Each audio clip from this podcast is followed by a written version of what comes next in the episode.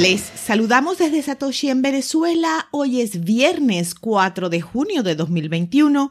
Yo soy Elena Cases y estas son las noticias.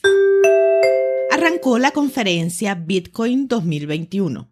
El evento de Bitcoin, llamado el más grande de la historia, ha vendido todas las 12.000 plazas disponibles y arrancó el 3 de junio con eventos privados, abrió al público el 4 y seguirá hasta el 5 de junio con charlas y paneles en streaming desde el centro de convenciones Mana Winwood. La mañana del 4 de junio, la conferencia fue inaugurada por el alcalde de Miami, Francis Suárez. Otros ponentes fueron Michael Saylor, los hermanos Winklevoss, Jack Dorsey y Nick Entre algunas de las personalidades.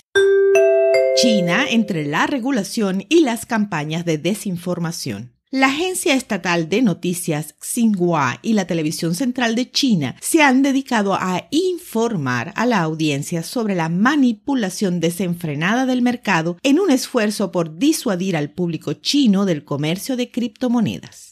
Si las monedas virtuales como Bitcoin se tratan como productos virtuales que se pueden comprar y vender, entonces el público en general tiene la libertad de participar en el comercio bajo su propio riesgo, escribió Xinhua en el informe. Aunque los portavoces del gobierno recomiendan que el público se mantenga alejado de los mercados cripto, volátiles y riesgosos para garantizar su seguridad financiera, admite que el Estado tampoco considera necesariamente que el comercio de cripto sea ilegal. Ron Paul quiere legalizar Bitcoin y que compita con el dólar.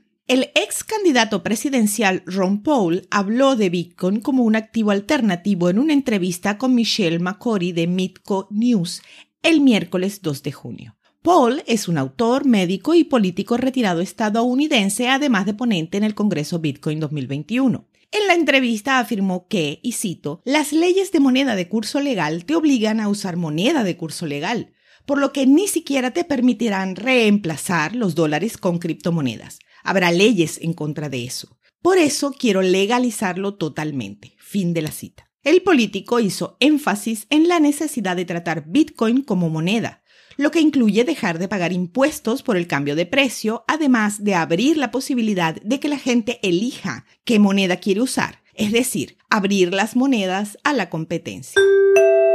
Square está considerando hacer una billetera de hardware para Bitcoin. El fundador y CEO de Square informó la mañana del 4 de junio vía Twitter que la empresa está considerando desarrollar una hardware wallet que sea transparente en todos los aspectos del desarrollo. En el hilo hizo varias propuestas haciendo énfasis en la necesidad de generar una solución para las próximas 100 millones de personas y adelantó que las soluciones móviles son las que parecen ofrecer mejor posibilidad para la adopción. Otra posibilidad planteada fue una solución intermedia a las carteras no custodial, a las que llamó autocustodia asistida. La propuesta dejó más preguntas que respuestas, además de prometer actualizaciones mediante cuentas dedicadas en Twitter y GitHub. Queda esperar y ver cómo se desarrolla. Bitcoin falla la prueba de los 40 mil dólares.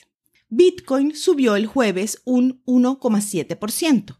Estuvo por debajo del promedio móvil de 10 horas, pero por encima del promedio de 50 horas. Una señal plana para los técnicos del mercado. Bitcoin trató de romper los 40 mil dólares para salir del rango de 30-40 mil en el que nos hemos quedado atrapados después del colapso de mediados de mayo, dijo Eli Rest, socio de la firma comercial cuantitativa ExoAlpha.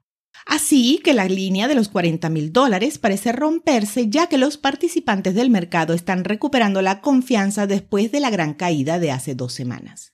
Es natural esperar una mayor volatilidad después del tipo de liquidación que tuvimos a finales de mayo. También es normal que los precios se detengan y se consoliden después de un gran movimiento, dijo David Russell, vicepresidente de inteligencia de mercado de la corredora Trade Station Group.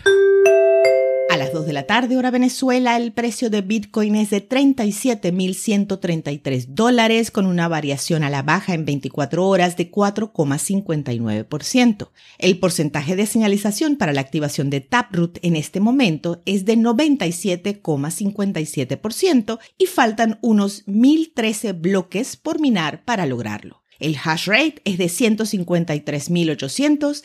Esto fue el Bit desde Satoshi en Venezuela.